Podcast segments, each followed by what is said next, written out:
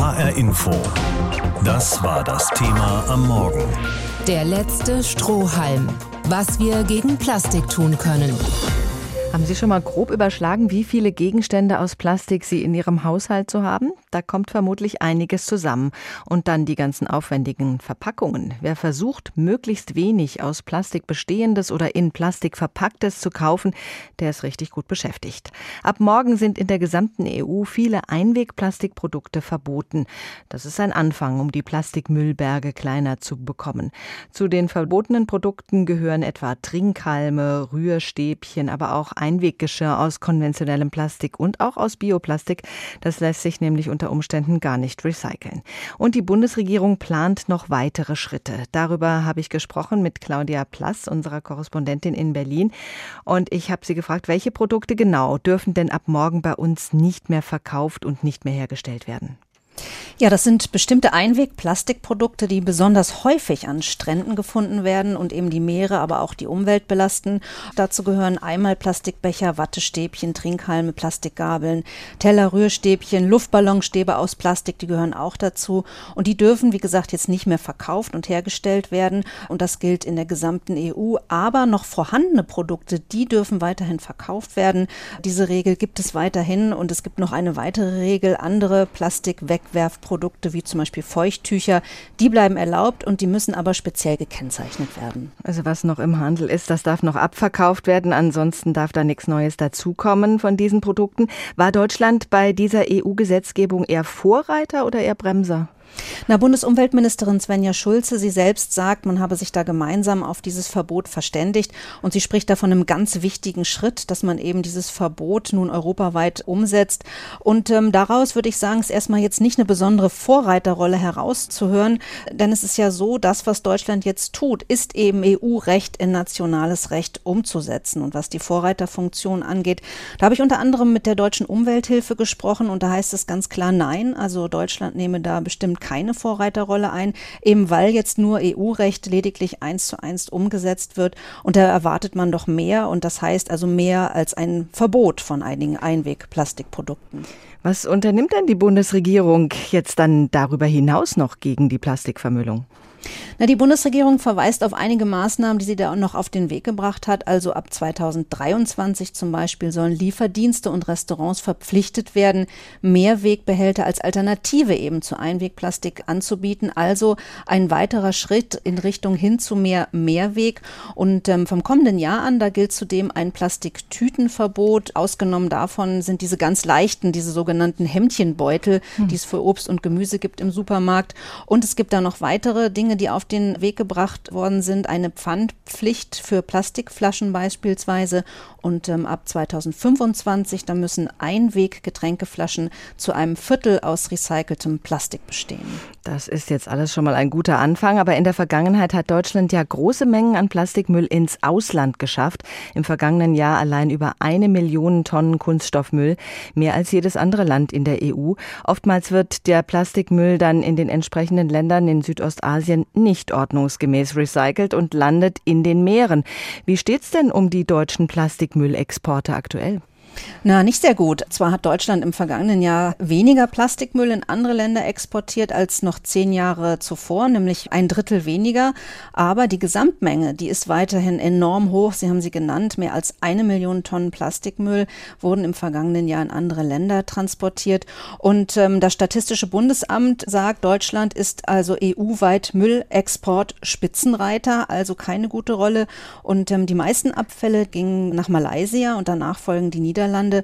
Wobei von dort, von den Niederlanden, dürfte die Reise für den Müll ja nicht zu Ende sein, denn der Hafen in Rotterdam, der gilt als wichtiger Umschlagplatz für Seefracht. Aber immerhin ein erster Schritt. Äh, es werden Plastikeinwegprodukte, einige davon jedenfalls EU-weit verboten. Was aus dem Handel fliegt und was die Bundesregierung noch an weiteren Schritten plant für die nähere Zukunft, darüber habe ich mit Claudia Plass gesprochen. Mülltrennung läuft bei uns in Deutschland recht gut. Die gelben Tonnen oder Säcke sind immer gut gefüllt. Gerade wenn man ordentlich sortiert, fällt einem aber auf, wie groß der Verpackungsberg ist, den wir da wegschmeißen. Deutschland ist in Europa Spitzenreiter beim Plastikmüll und recycelt wird erstaunlich wenig. Stefan Hübner aus der Wissenschaftsredaktion mit wissenswerten Details. Weg mit der Plastikflasche, ran an die Alternativen. Denn Kunststoffabfälle nehmen bei uns kontinuierlich zu. Zuletzt ausgewertet wurde das Jahr 2019. Insgesamt 6,3 Millionen Tonnen Kunststoffabfälle fielen damals an, 86 Prozent davon in Privathaushalten und im Gewerbe. Pro Kopf waren im Durchschnitt 76 Kilogramm Plastikmüll zu verbuchen, davon entfiel die Hälfte auf Verpackungen. Seit 1995 hat sich die Menge an Kunststoffabfall mehr als verdoppelt, weil mehr Kunststoffflaschen und Verpackungen genutzt wurden oder weil Außerhausverzehr und Verbrauch von Convenience-Produkten zunahmen. Den Trend zu Einwegverpackungen hat die Corona-Krise nur noch verstärkt. Darauf weist aktuell das Frankfurter ISÖ-Institut für sozialökologische Forschung hin. Wie also mit dem Plastikmüll umgehen? Recycling ist eine Lösung und da ist noch Luft nach oben. Beispiel Plastikverpackungen. Laut Naturschutzbund NABU wird bisher nur etwas mehr als die Hälfte von ihnen recycelt. Der Rest wird vor allem verbrannt mit beträchtlichen ökologischen Folgen. Bis 2022 allerdings soll diese Recyclingquote in Deutschland um gut 15 Prozent ansteigen. Keine Lösung ist es, das Problem in andere Länder zu verlagern. Deutschland gilt in der EU als größter Exporteur von Plastikabfällen. Abnehmer Nummer eins ist Malaysia, gefolgt von den Niederlanden, Polen und der Türkei, und andernorts wird nicht alles ordnungsgemäß recycelt. Allerdings gelten seit diesem Jahr verschärfte Regeln für den Export von Kunststoffabfällen aus der EU. Was müsste noch passieren? Bessere Mülltrennung unter Einbezug der Wertstofftonne zum Beispiel, ein wirklich umfassendes Einwegplastikverbot und weniger Plastikverpackungen. Denn bei denen haben wir in Deutschland, laut Heinrich Böll Stiftung, den viertgrößten Pro-Kopf-Verbrauch in Europa, übertroffen nur von Estland, Irland und Luxemburg. Und das wollen wir noch weiter vertiefen. Über das Verbot von bestimmten Einwegplastikprodukten in der EU habe ich gesprochen mit Dr. Henning Wilz. Er ist Experte in Sachen Plastikmüll und vor allem seiner Wiederverwertung. Er ist auch Abteilungsleiter Kreislaufwirtschaft beim Wuppertal-Institut. Ich habe ihn gefragt, ist das morgen ein guter Tag für die Umwelt, wenn diese genannten Einwegplastikprodukte verboten werden? Oder ist das längst nicht konsequent genug? Nein, es ist auf jeden Fall ein guter Tag, weil äh, die Politik zeigt, dass sie das Thema ernst nimmt. So, die Politik muss aber auch sehen, das kann nur wirklich ein allererster Schritt sein. Wir reden wirklich über sehr begrenzte Mengen. Wir haben noch nicht wirkliche Alternativen. Aber auf jeden Fall muss man sagen, es ist super, dass wir es haben. Wie kann man denn Plastikverpackungsmüll vermeiden? Das ist genau der Punkt. Wir dürfen nicht immer vom Ende her denken. Ne? Wir haben in der Vergangenheit, waren wir sehr stolz drauf, zu sortieren und zu recyceln, sondern wir müssen uns überlegen, wie kriegen wir die Funktion gerade von Verpackungen so gelöst, äh, dass wir am Ende mit weniger Abfall dastehen.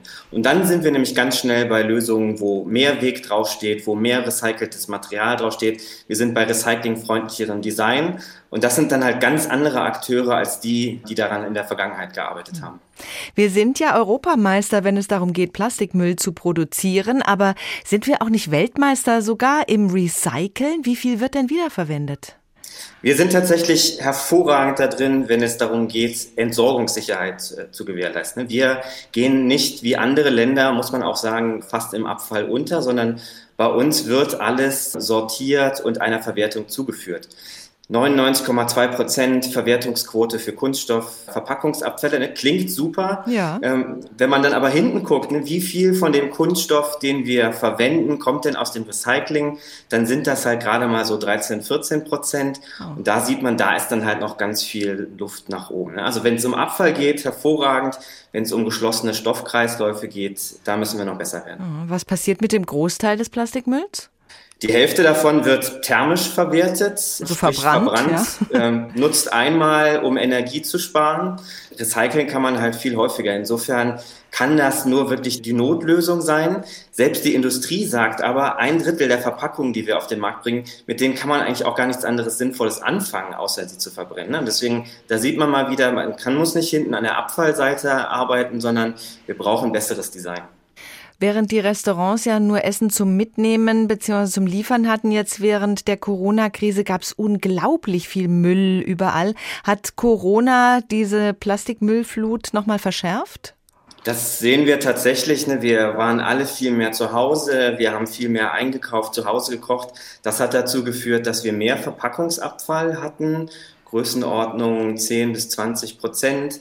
Dazu kommt, dass gerade am Anfang von Corona viele auch äh, Sorge hatten, ist das jetzt irgendwie infiziert oder nicht, will ich das ins Recycling geben. Da waren die Sortierqualitäten noch mal schlechter. Mhm. Und da die Leute wieder zu motivieren, zu sagen, ähm, das war alles richtig und alles nachvollziehbar, aber wir müssen jetzt weiter überlegen, was sind denn sinnvollere Lösungen, das wird noch eine Riesenaufgabe. Ja, dann überlegen wir doch mal, was sind sinnvollere Lösungen? Welche Forderungen haben Sie an die Politik, damit es in Zukunft noch weniger Plastikmüll gibt? Also es sind zwei Themen, die mich da umtreiben. Zum einen, wir brauchen viel mehr Mehrweg. Ne? Wir haben eine Mehrwegquote im Gesetz für Getränkeflaschen. Die 70 Prozent steht da. Wir sind in der Realität irgendwo bei 40 Prozent. Und das brauchen wir noch viel, viel mehr andere Bereiche. Es gibt da tolle Start-ups, die da Lösungen anbieten. Die müssen unterstützt werden. Das muss verpflichtet werden. 23 wird das kommen. Ne? Jeder im, im Geschäft muss neben einer Einweglösung immer auch die Mehrweglösung stehen. So, das, das müssen wir unterstützen und gucken, dass es auch wirklich kommt. Und der andere Punkt ist, wir müssen viel mehr recyceltes Material einsetzen. Und da würde ich mir wünschen, dass wir sowas wie eine Mindestrezyklatquote bekommen. Also jede Verpackung, wo das rechtlich möglich ist, soll zu einem bestimmten Anteil aus recyceltem Kunststoff bestehen. Dann wissen die Recycler genau, es gibt eine Nachfrage, fangen an zu investieren. Die Hersteller wissen genauso, meine Sachen werden auch tatsächlich recycelt und verbrannt. Und ich glaube, dann kommen diese Innovationen in Gang, die wir dafür brauchen. Sind andere Länder weiter? Können wir uns irgendwo was abschauen? Es ist immer schwierig, eins zu eins zu übertragen, aber zum Beispiel in Frankreich gibt es eine Lösung, wo Verpackungen, wo man genau weiß, dass die nicht recyclingfähig sind, mit einem Strafzuschlag von 100 Prozent äh, belegt werden. Das heißt, derjenige, der so eine Verpackung unbedingt haben möchte, wo unterschiedlichste Kunststoffe zusammen drin sind oder Kalkzusätze, so, der darf das auch immer noch. Es wird nicht verboten. Es wird für ihn aber deutlich teurer. Und wenn man das Abfallaufkommen vergleicht, Frankreich, Deutschland, haben wir jedes Jahr traurige neue Rekorde an ähm, Abfallmengen bei den Verpackungen. Und in Frankreich stabilisiert sich das so langsam. Und ich könnte mir vorstellen, dass ein Punkt halt auch ist, die Unternehmen sehen, ja, es rechnet sich für uns auch zu überlegen, wie kommen wir mit weniger Abfall aus. Wir brauchen mehr Mehrweg und mehr Recyclingprodukte. Darüber habe ich gesprochen mit Dr. Henning Wilz vom Wuppertal Institut für Kreislaufwirtschaft. HR Info. Das war das Thema am Morgen. Der letzte Strohhalm. Was wir gegen Plastik tun können. Es ist so praktisch, aber auch schlecht für die Umwelt. Schnell mal einen Kaffee to go oder Nudeln in der Styroporbox liefern lassen und danach einfach wegwerfen. Weil so viel Plastikmüll in der Umwelt und auch in den Meeren landet, sind viele Einwegplastikprodukte ab morgen verboten. Und zwar in der gesamten EU.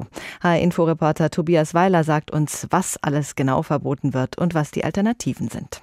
Pommes aus der weißen Styroporbox snacken, Nudelsalat und Würstchen auf der Gartenparty vom Plastikteller mit der Plastikgabel essen, dabei eine Limo mit einem Trinkhalm aus Kunststoff trinken.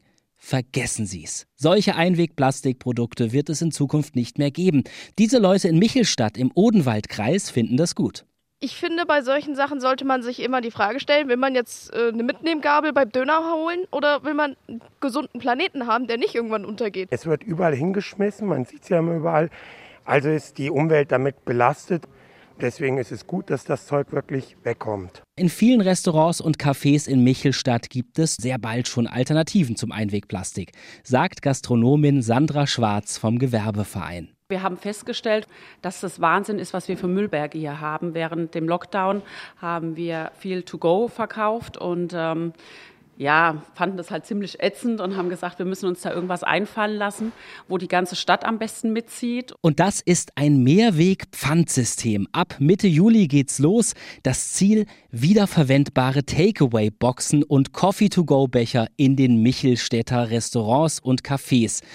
Die geben die Kundinnen und Kunden nach dem Essen einfach wieder im Restaurant zurück. Welche Alternativen für Einwegplastikprodukte gibt es noch, wenn sie verboten sind? Christina Schwab verkauft schon jetzt in ihrem nachhaltigen Frankfurter Unverpacktladen Trinkhalme ohne Plastik. Man kann Trinkhalme herstellen aus Stroh. Ich habe schon welche gesehen aus Nudeln. Und es gibt natürlich die wiederverwendbaren, die man auch zu Hause äh, sich einfach in die Schublade zu seinem Besteck legen kann. Die sind dann aus Glas, die sind aus Edelstahl mit einem kleinen Bürstchen zum Wiedersaubermachen so dass man die Getränke, die man gerne mit Strohhalm trinkt, auch weiterhin mit Strohhalm trinken kann. Eine weitere Alternative hat die Stiftung Warentest getestet: Trinkhalme, die man nach dem Schlürfen essen kann.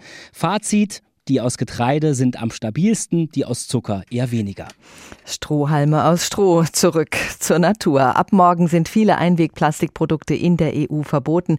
Eine Liste auch mit Alternativen finden Sie auf hessenschau.de. Das ist schon praktisch Einweggeschirr aus Plastik, Strohhalme und dann Kaffeebecher aus Styropor. Die können wir einfach wegwerfen, nachdem wir sie benutzt haben. Kein lästiges Spülen, kein Zurückräumen ins Regal.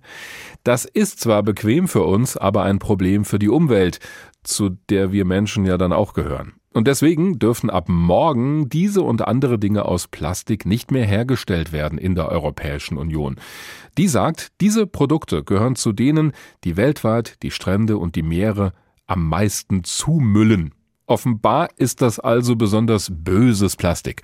Darüber habe ich mit unserer Wissenschaftsredakteurin Judith Kösters gesprochen. Judith, können wir das denn wirklich so sagen nach dem Motto, hier gutes Plastik, dort böses Plastik? Ja, das kann man. Also die wichtigste Frage dabei ist auf jeden Fall Einweg versus Mehrweg. Ich muss kurz ausholen. Die schiere Menge an Plastik weltweit ist erschlagend. Es sind über 400 Millionen Tonnen pro Jahr, die produziert werden. Und wenn man das umrechnet, sind das pro Kopf über 50 Kilo jedes Jahr. Und wenn man sich anschaut, wie lange ist das im Einsatz, was da produziert wird, dann ist über ein Drittel, eher die Hälfte Einwegverpackungen von diesem Plastik. Und vom Rest sind natürlich viel so Gebrauchsgegenstände, Spielzeug, alle möglichen Gerätschaften, Haushaltsgeräte und so weiter, die ja, wie wir wissen, auch oft höchstens wenige Jahre halten, bevor sie auf dem Müll landen. Textilien, die viel aus Plastikfasern sind, auch nicht viel mehr als wenige Jahre. Das heißt, weit über die Hälfte des Plastiks, das da jedes Jahr produziert wird, dieser riesigen Mengen, ist in dem Sinn schlechtes Plastik, dass es einfach sehr schnell Müll ist. Und da ist natürlich sowas wie ein Plastikteller, von dem man einmal einen Nudelsalat isst und ihn dann wegschmeißt, ein Extremfall. Insofern ist der Ansatz der EU, diese Produkte jetzt äh, gezielt zu verbieten, erstmal nicht schlecht. Also wir können das vielleicht ein bisschen genauer fassen. Mehrwegplastik auf der einen Seite, Einwegplastik auf der anderen. Gibt es denn noch mehr Kriterien, die uns helfen können, das einzuordnen? Also ob wir jetzt gutes oder schlechtes Plastik haben?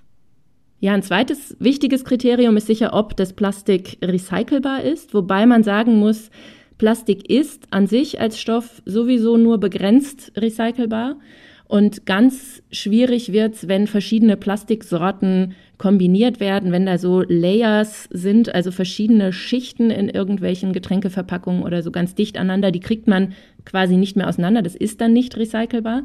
Also je einfacher recycelbar, desto besser. Das wäre noch ein wichtiges Kriterium.